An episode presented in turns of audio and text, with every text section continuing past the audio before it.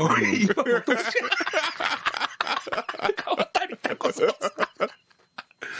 なんかね、あんな系の人を探したら、ほんで、もう横もボーボーやもらえんね俺見たから、この間、こう。この間、あの、泉佐野のさ、ジャックさん23日行ったんかな、仕事してあるやん。言ってましたよ。ちょっと会えなかったんやけど、あそこ臨海の方に降りるやろ？はいはいはい。ね。で、こ、臨海に降りてちょっと和歌山側に公園あるんですよ。いましたね。いました。あの、自転車置いて、はい。おっさんな、何重にもこう服着てたわ、ジャンパーみたいな。で、最初僕ね、あ、また鳩やなと思って、自転車のなんかおばちゃんらがようこう、オーバーみたいなね、こう、日焼け止めみたいな、かなと思って、バーって近づいた俺もう直近で見たんですよ。うん、もうね、鳩が自転車とおっちゃんの方に全部で20匹ぐらい。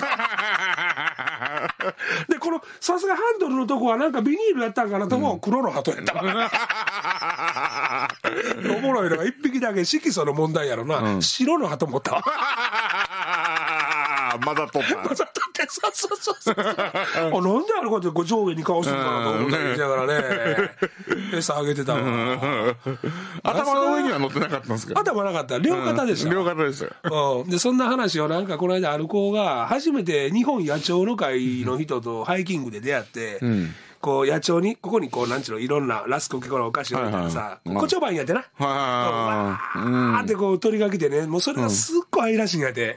それ、それに比べて僕の話どうですか？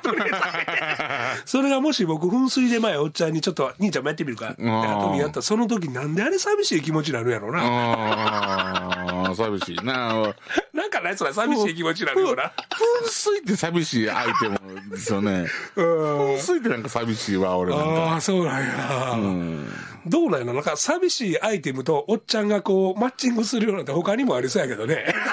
そうそう。あとね、あのー、最近じゃないですけど、もう何十年も前なんですけど、あのー、あれなんかあのー